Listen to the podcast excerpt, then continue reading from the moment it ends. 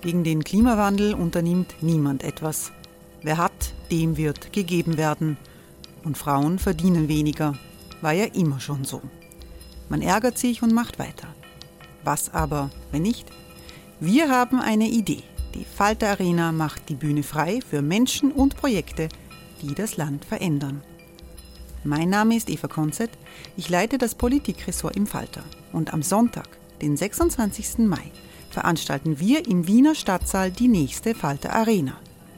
Mit dabei unter anderem der ehemalige Politiker und Neosänger Matthias Strolz, Theresa Imre von Markter, Sonja Jöchtel von Love Politics oder Kari Ochsner von Ochsner Wärmepumpen. Machen statt jammern. Wir schauen uns an, wie das funktionieren kann. Kommen auch Sie vorbei. Alle Informationen und Tickets finden Sie unter falter.at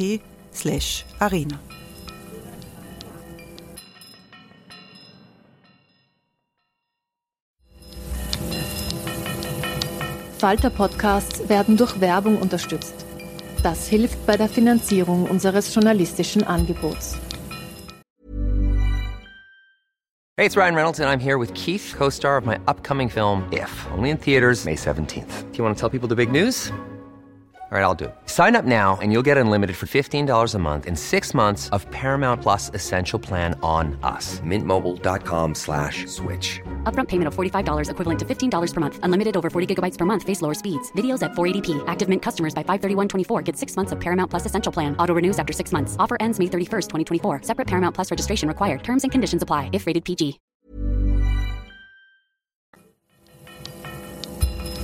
Falter Radio. Wie intelligent sind Tiere? Sind sie rational? Haben sie Sprache? Wie denken sie? Und was bedeutet das alles für unser Verhältnis zu Tieren? Mit diesen Fragen beschäftigt sich der Kognitionsbiologe Ludwig Huber, Leiter des interdisziplinären Messerli-Forschungsinstitutes für Mensch-Tier-Beziehungen an der Veterinärmedizinischen Universität Wien. Im Clever Dog Lab arbeitet Huber mit Hunden Außerdem hat er Schweine und Schildkröten, Weißbüschelaffen, Kakadus und Tauben beobachtet und getestet. Kürzlich hat Huber das Buch Das rationale Tier, eine kognitionsbiologische Spurensuche im Surkamp Verlag veröffentlicht. Für Huber ist klar, Tiere treffen Entscheidungen, wägen ab und finden spontan Lösungen für neue Probleme. Und das, sagt der Biologe, ist eine ernsthafte Herausforderung für das menschliche Selbstverständnis. Meine Kollegin Gerlinde Pölsler hat mit Huber gesprochen. Herr Professor Huber, kein Tier essen die Österreicherinnen und Österreicher so gern wie das Schwein. Dennoch ist Schwein eines der schlimmsten Schimpfwörter, noch schlimmer dummes Schwein. Sie sehen darin überhaupt keinen Widerspruch. Sie sagen, das ist eigentlich sehr logisch, dass das bei uns ein schlimmes Schimpfwort ist. Warum denn das? Naja, erstens einmal ist es so, dass das Schwein tatsächlich gerne in, in, sozusagen in Suhlen wühlt. Also vor allem im Sommer macht ein Schwein nichts lieber, als sich in der Suhle zu wühlen und ist danach auch, wenn man so will, äh, schmutzig. Ich glaube, daher rührt das äh, äh, die, die Zuspitzung auf das dreckige Schwein. Was ein Unterschied ist, ist das dumme Schwein. Dem kann ich also absolut nicht zustimmen. Es hat damit zu tun, dass man generell geneigt ist, die Tiere, die man isst, als weniger intelligent anzusehen und umgekehrt. Sie sagen der Zuschreibung äh, dummes Schwein können Sie überhaupt nicht zustimmen.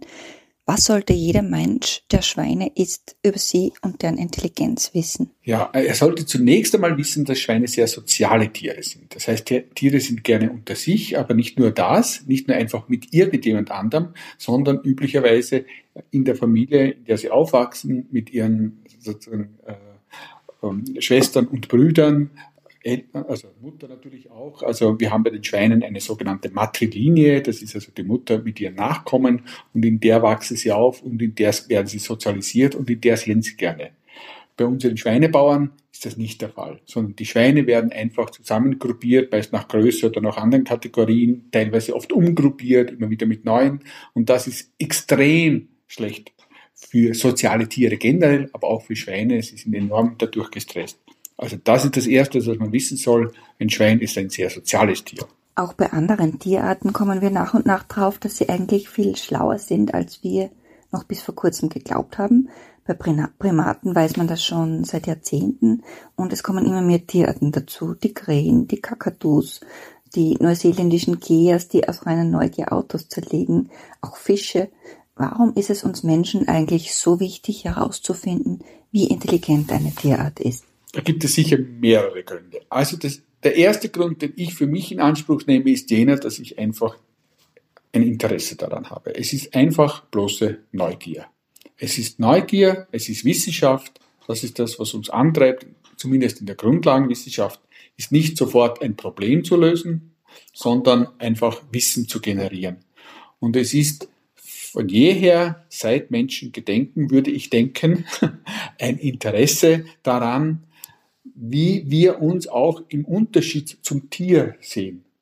Nicht? Sind wir wirklich quasi die, Herren der Schöpfung, Gottes Ebenbild und die Tiere sind weit unter uns oder ist das nicht so? Also auch diese sogenannte anthropologische Differenz, wie unterscheiden wir uns vom Tier, ist immer eine spannende Frage und wird natürlich genährt durch das Wissen oder Unwissen über die Intelligenz der Tiere.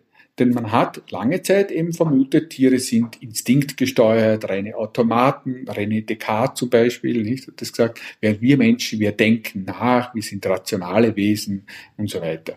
Und heute weiß man, dass es nicht so ist. Je intelligenter wir eine Tierart einschätzen, umso mehr Rechte gestehen wir ihr auch zu. Ist das nicht auch ungerecht? Rechtfertigt die Tatsache, dass eine Tierart nicht so schlau ist wie eine andere, dass sie schlechter behandelt wird als die clevereren Tierarten? Ganz richtig, Sie haben vollkommen recht. Also an sich sollten wir nicht rein nach Intelligenz quasi werten, nämlich ethisch, moralisch werten. Aber es ist schon auch so, dass Intelligenz auch zu tun hat mit Interesse und auch zu tun hat mit zum Beispiel Schmerzempfinden oder noch mehr Leiden. Also dort, wo Bewusstsein ins Spiel kommt, nämlich echtes Leiden, auch dieses psychische Leiden, das kommt sozusagen mit der Kognition, würde ich jetzt vereinfacht sagen. Und daher spielt die Kognition sehr wohl auch eine Rolle für die ethische Bewertung im Umgang mit Tieren. Nicht? Man kann ja das Gedankenbeispiel machen, was ist, wenn ein Tier nichts fühlt, nichts denkt, wirklich wie ein Automat, wie ein Roboter. Einen Roboter würden wir äh, wahrscheinlich, hoffentlich zumindest, anders behandeln als ein Tier. Warum? Weil der Roboter nicht fühlt und nicht über sein Schicksal nachdenkt und so weiter und auch nicht leidet in dem Sinn. Tiere, manche Tiere aber sehr wohl, aber eben nicht alle und das abgestuft. Das heißt, wir müssen zuerkennen, dass es hier Abstufungen gibt auch was das betrifft, äh, worüber denke ich nach, wie viele Interessen habe ich, aber vor allem auch, wie fühle ich und wie leide ich. Und das hängt engstens zusammen. Bleiben wir bei den Säugetieren. Schafe zum Beispiel gelten als nicht wahnsinnig intelligent, jetzt im Vergleich zu Hunden. Sind Schafe deswegen weniger schmerzempfindlich? Rechtfertigt es, dass Schafe schlechter behandelt werden? Nein, Absolut nicht. Und deswegen würde ich auch keine Unterschiede machen. Ich würde weder zwischen Schafen und Hunden, noch zwischen Schweinen und Hunden, noch zwischen Schweinen und Schafen äh, Unterschiede machen. Ich würde es auch nicht zu Primaten machen. Es ist einfach natürlich, dann kommen andere äh, Kriterien ins Spiel, nämlich die Nähe, die phylogenetische Nähe zu uns Menschen. Da sind uns die Primaten näher. Sie sehen uns auch ähnlicher. Sie verhalten sich auch ähnlicher zu uns. Also da kommt das ins Spiel. Aber es ist das, was Ethiker eben den Speziesismus nennen, dass sie sozusagen allein aufgrund der Art Zugehörigkeit ethisch urteilen. Und das ist so nicht gerechtfertigt. Sie verwenden in Ihrem Buch Das rationale Tier immer wieder den Ausdruck nichtmenschliche Tiere. Warum? Weil Menschen auch Tiere sind. In einer gewissen Weise sind wir auch Tiere. Wir können uns zwar Menschen bezeichnen und Mensch ist eine Artbezeichnung, genauso wie Schimpanse, aber äh, damit bezeichnen wir eben auch als Wissenschaftler die Tatsache, dass wir biologisch gesehen, biologisch gesehen, auch genetisch, nicht, auch Tiere sind. Wir, wir, wir haben mehr Gene gemeinsam mit dem Schimpansen als der Schimpanse mit dem Orangutan. Das muss man sich einmal vergegenwärtigen. Vergessen Menschen das zu oft, dass wir auch Tiere sind? Denke ich schon, absolut. Lange Zeit haben Menschen behauptet, dass das Verwenden von Werkzeug uns von Tieren unterscheidet. Damit hat dann Jane Goodall schon vor einigen Jahrzehnten aufgeräumt. Sie hat gezeigt, dass auch Schimpansen Werkzeuge nutzen. Dann hat es geheißen, naja, aber selber Werkzeuge herzustellen, das trennt uns wirklich noch vom Tier. Inzwischen ist auch das nicht mehr haltbar, wie auch Sie zeigen. Auch Kakadus bauen selber Werkzeuge und Sie haben viele Beispiele von äh, Geradschnabelkrähen genannt. Was hat Sie da am meisten beeindruckt bei einer Tierart? Naja, also Sie haben zwei interessante Vögel jetzt genannt, die, die Goffini-Kakadus und die neukaledonischen Krähen oder oft werden sie auch Geradschnabelkrähen genannt. Die Geradschnabelkrähen verwenden und manipulieren und stellen Werkzeuge her äh, und das ist in ihrer Natur. Das heißt, das ist evolutionär entwickelt worden über lange Zeit. Das heißt, die sind echte Meister in Werkzeugverwendung und äh, sind quasi getrimmt auf Werkzeuge zu verwenden und das machen daher auch alle in der Art.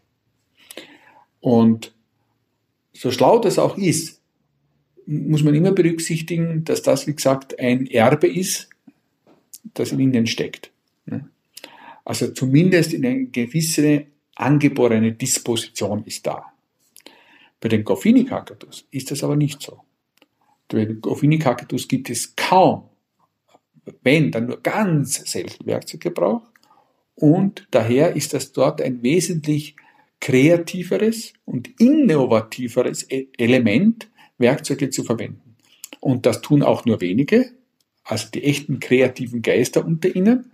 Und das haben wir im Labor gefunden und das hat mich noch mehr, noch mehr äh, zum Erstaunen gebracht als die Geradschnabelkrähe.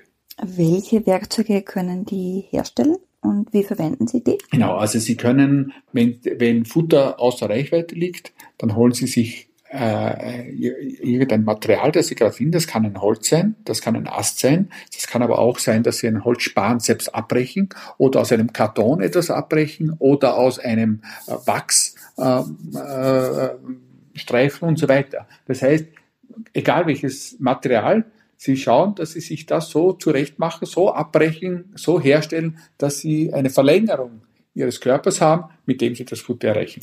Ein weiteres Argument, das die menschliche, angebliche menschliche Einzigartigkeit und Überlegenheit zeigen soll, lautet, keine andere Gattung habe so wie der Mensch die Sprache zur Verfügung. Ist das noch haltbar oder wackelt das auch schon? Äh, es wackelt auf jeden Fall, denn es ist nicht so, dass wir Sprache haben und Tiere haben gar nichts, sondern Tiere kommunizieren und Tiere kommunizieren auch, wie wir heute wissen, teilweise sehr, sehr komplex. Das heißt, es sind nicht nur angeborene Signale, die sie ausstoßen, es sind nicht nur Warnrufe, sondern es sind äh, äh, ja, Signale in verschiedensten Modalitäten, also ob das jetzt visuell oder akustisch oder sonst wie ist, oder chemisch oder elektrisch. Aber sie können auch, und das ist das Entscheidende, diese Signale kombinieren und damit neue Signale schaffen.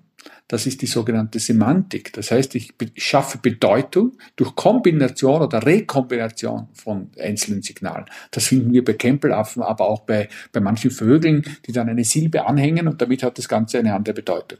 Also Kombinatorik, Semantik und damit kommt auch Syntax ins Spiel mit dieser Kombinatorik. Das heißt, zumindest in Spuren finden wir das, was für die menschliche Sprache so wichtig ist. Nämlich diese Kombinatorik, die natürlich das muss man schon sagen, bei uns Menschen fast grenzenlos ist. Nicht unsere Sprache ist grenzenlos, wir können immer wieder was Neues, wir können immer wieder neue Bücher schreiben, die es noch vorher nicht gab und so weiter und so weiter. Das heißt, wir haben da natürlich schon ganz andere Möglichkeiten, aber ich würde sagen, die Basis ist auf jeden Fall da. In Ihrem Buch berichten Sie auch über Fähigkeiten von Tieren, die denen von menschlichen Kleinkindern entsprechen und Sie nennen sogar Beispiele, wo Tiere besser abgeschnitten haben als Kinder bis zu vier, fünf Jahren. Bei Kindern ist es immer schwierig, weil das andere Intentionen sind. Aber ich meine, es gibt, es gibt ja Beispiele, wo Tiere besser abschneiden als wir Menschen.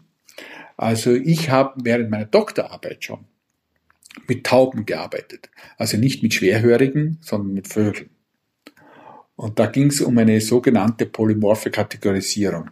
Nämlich, dass man aus verschiedenen Sets von Bildern, die eine Kategorie bilden, versteht, wie die zusammenhängen. Warum gehören diese Bilder zur Kategorie A und die anderen Bilder zur Kategorie B? Und das hängt an ihren Merkmalen, die also, wie wir sagen, polymorph kombiniert werden. Polymorph heißt, das geht nicht definitorisch mit und, oder und so weiter, sondern durch äh, M out of N heißt die Regel. Also wenn ich sage, äh, zwei von den drei Merkmalen müssen vorhanden sein, dann gehört das Bild zur Kategorie A. Das haben die Tauben im Nu verstanden und im Nu die beiden Klassen oder Kategorien A und B getrennt. Das habe ich in meiner Doktorarbeit beschrieben. Mein Professor war damals so erstaunt darüber, dass er gesagt hat, das müssen wir mit den Studenten machen die er hat im Hörsaal und wir haben im Hörsaal den, äh, gebeten, ob Studierende äh, so nett wären, äh, an diesem Versuch teilzunehmen. Und ich habe ihnen die ganz gleiche Aufgabe am Computer, wie ich sie den Tauben gestellt habe, die gleichen Bilder gezeigt und habe sie das unterscheiden lassen. Und die hatten wesentlich mehr Mühe. Und dieser Versuch wurde auch in Harvard gemacht. Harvard-Studenten. Also es ist nicht nur die Wiener Studenten, die da, oder Studentinnen, sondern es war auch in Harvard so, dass die wirklich Mühe haben, äh, das, das zu schaffen. Also polymorphe Kategorisierung. Aber es gibt sehr viele Beispiele, wo Tiere zum Beispiel Schimpansen äh, Dinge, die sie ganz kurz sehen, sich merken. Ich weiß nicht, ob Sie gesehen haben, also es scheinen da verschiedene Zahlen am Bildschirm auf, sagen wir acht Zahlen, acht verschiedene Zahlen, von eins bis acht immer an einer anderen Stelle. Also das ist wirklich bunt durcheinander gewürfelt. Und die scheinen ganz kurz auf. Millions of people have lost weight with personalized plans from Noom. Like Evan, who can't stand salads and still lost 50 pounds. Salads generally for most people are the easy button, right? For me, that wasn't an option. I never really was a salad guy. That's just not who I am. But Noom worked for me. Get your personalized plan today at noom.com. Real noom user compensated to provide their story. In four weeks, the typical noom user can expect to lose one to two pounds per week. Individual results may vary.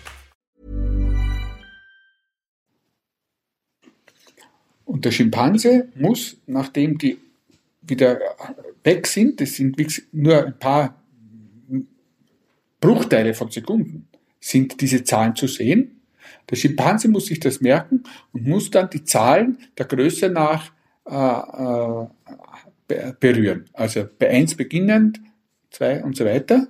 Das heißt, er muss sich merken, wo diese Zahlen standen. Und dann kommt ja aber dazu, dass ja nicht immer genau 1 bis 8 steht, sondern manchmal fehlt der 1er und manchmal der 7er und so weiter. Aber noch dazu an verschiedenen Stellen. Und das können die Schimpansen irrsinnig schnell und da kommt kein Mensch, nicht der besttrainierte Mensch, kommt damit. Also das ist Bildgedächtnis, wenn man so will. Aber das ist äh, etwas, was man, was man vielleicht äh, als Schimpanse braucht, wenn man, wenn man die reifen Früchte am Baum sich merken muss, wo sind die, wo sind schon die reifen, wo sind sie nicht, oder andere Sachen. Also es wird schon auch ein, ein, ein Grund dafür geben. Ich glaube ja nicht, dass Schimpansen als geborene Computerfreaks äh, auf die Welt kommen, aber das ist, das sind eben Leistungen. Aber es gibt natürlich noch viel, viel mehr Leistungen, wo uns Tiere nämlich auch bei Intelligenzaufgaben überlegen sind. Welche Art von Bildern oder Kategorisierungen waren das denn bei dem Test, bei dem die Studierenden schlechter abgeschnitten haben als die Tauben? Die Bilder waren äh, Gesichter, äh, äh, Punkte, Punkte, Striche, Striche, also ein Oval, ein Mund, eine Nase und zwei Punkte für die Augen. Und die wurden unterschiedlich kombiniert. Das heißt, die vier Merkmale waren die Stellung des Mundes, also die Höhe des Kinns, wenn man so will, die Länge der Nase, der Abstand zwischen den Augen und der Höhe, die Höhe der Augen, also die, wenn man so will, die, die Höhe der Stirn. Da hatte ich jeweils drei Möglichkeiten 3 hoch 4 ergibt 81 Bilder. Also es gibt 81 verschiedene Kombinationen, die, die Gesichter schauen alle sehr, sehr ähnlich aus, aber man musste wissen, wie man diese vier Merkmale, Nase, Mund, Augen, Abstand und Augenhöhe, kombiniert, damit man sagen kann, das ist ein Gesicht der Kategorie A oder ein Kategorie B Gesicht. Ich habe das auch im Buch ziemlich am Anfang auch drinnen, auch mit einer Abbildung. Also es ist wirklich erstaunlich, wie schnell die Tauben das geschafft haben. Wir gestehen Hunden und Katzen ja ganz andere Rechte zu als zum Beispiel Mäusen und Ratten. Ähm, Ratten werden millionenfach in Tierversuchen getötet.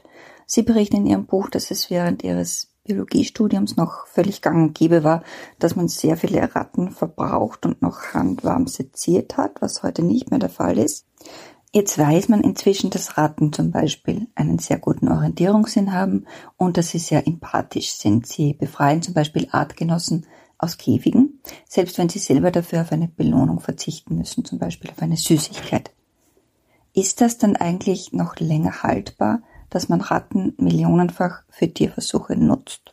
Also wenn Sie mich als Zoologen fragen und in einer gewissen Weise auch äh, ja, als Tierethiker, dann würde ich sagen nein, weil es absolut so ist, wie Sie sagen, die Ratten sind sehr sozial, sehr sensible, sehr intelligente Tiere. Äh, man hat bei ihnen Dinge gefunden, die man auch praktisch bei keinem anderen Tier gefunden hat, eben dieses prosoziale Helfen einer anderen Ratte äh, unter Aufgabe einer eigenen Belohnung, die man sonst äh, haben könnte. Das ist also auch ethisch sehr relevant, prosoziales Verhalten. Wir Menschen sagen ja, wir sind die einzigen Samariter auf diesem, auf diesem Planeten und wir helfen und wir sind altruistisch. Und das ist eben nicht der Fall. Aber es kommt auch dazu, dass die Ratten sehr intelligent sind und sehr sozial sind. Daher ist es von dieser Warte aus um nichts, um nichts mehr gerechtfertigt, Ratten für Tierversuche zu verwenden als irgendwelche anderen Tiere. Aber, das Aber kommt. Das Aber ist natürlich, dass Menschen sagen, wir versuchen hier äh, Werte äh, zu vergleichen, und wir haben natürlich bei den Tierversuchen auch andere Werte, die ins Spiel kommen, nämlich den Wert für den Menschen, Krankheiten zu heilen, Medikamente zu entwickeln und so weiter. Und daher ist es jetzt eine, eine Abwägungsfrage. Es ist nicht eine Alles- oder Nichts-Frage, dass ich sage, ich, ich, ich töte Ratten, weil, ja, weil mir danach ist, sondern weil Mäuse, Ratten gut zu halten sind. Das ist der Hauptgrund, weil sie eben auch in vielen Bereichen physiologisch ähnlich sind wie, wie wir und man daher mit ihnen eher Tests machen kann als zum Beispiel mit, ich weiß nicht, mit, mit Regenwürmern. Äh, Regenwürmer sind so weit genetisch von uns phylogenetisch entfernt, dass es keinen Sinn macht, irgendein Medikament an Regenwürmern zu testen und dann zu glauben, das würde bei Menschen genauso funktionieren. Äh, also natürlich war und ist es ein gewisse, äh, gewisse ein Trend festzustellen in Richtung Primaten, und zwar niedere Primaten, also zum Beispiel Kahlenäffchen, mit denen ich auch gearbeitet habe, die heute mehr und mehr in der Medizin eingesetzt werden, weil auch sie relativ leicht zu halten sind. Natürlich bei weitem nicht so leicht wie Ratten, aber sie sind uns um noch viel näher als Primaten und daher gibt es da einen gewissen Trend dazu.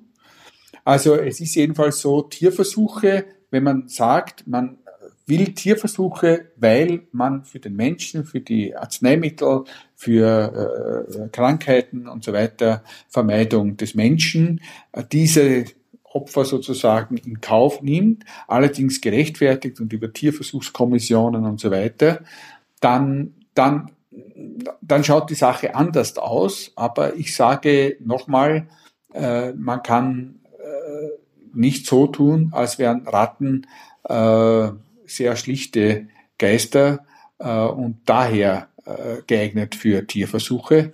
Also die gute Haltbarkeit mag ein Argument sein, äh, eine gewisse physiologische Ähnlichkeit auch, aber sicher nicht, wenn ich so will, die Dummheit. Herr Huber, Sie sind, ich glaube, seit 15 Jahren Vegetarier. 19. Was war denn da der Auslöser?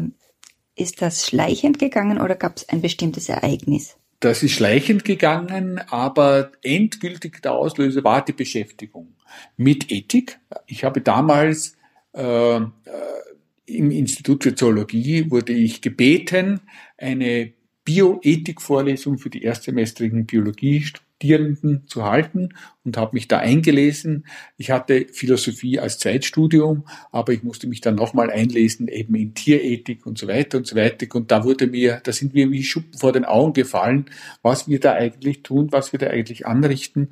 Und von dem Moment an, ich weiß noch ganz genau, es war der 13. März 2003, dass ich mich entschieden habe, von diesem Tag an äh, Vegetarier zu werden, nicht mehr Fleisch zu essen und ja, habe das bis heute auch nie bereut.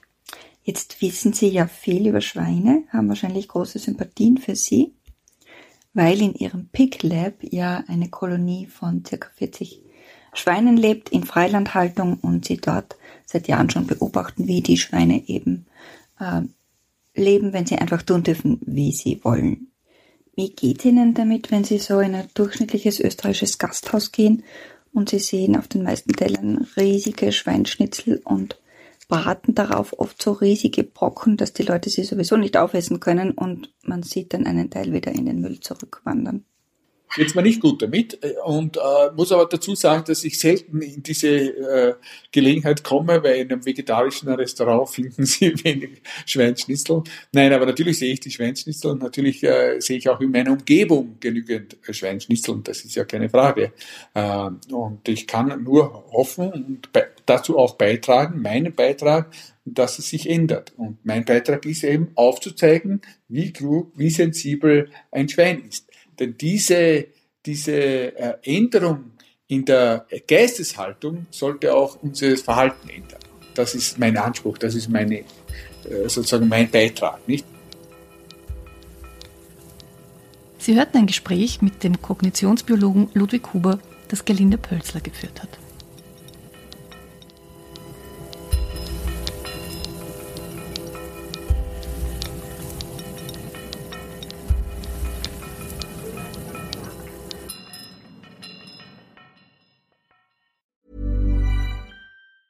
Hi, I'm Daniel, founder of Pretty Litter. Did you know cats tend to hide symptoms of sickness and pain? I learned this the hard way after losing my cat, Gingy. So I created Pretty Litter, a health monitoring litter that helps detect early signs of illness by changing colors, saving you money and potentially your cat's life. Pretty Litter is veterinarian developed, and it's the easiest way to keep tabs on your fur baby's health right at home. Go to prettylitter.com and use code ACAST for 20% off your first order and a free cat toy. Terms and conditions apply. See site for details. This message comes from BOF sponsor eBay. You'll know real when you get it. It'll say eBay Authenticity Guarantee. And you'll feel it. Maybe it's a head turning handbag, a watch that says it all, jewelry that makes you look like the gem, or sneakers and streetwear so fresh every step feels fly. eBay gets it. So look for the blue check mark next to that thing you love and be confident that every inch, stitch, sole, and logo is checked by experts. With eBay Authenticity Guarantee, you can trust that feeling of real is always in reach. Ensure your next purchase is the real deal. Visit eBay.com for terms.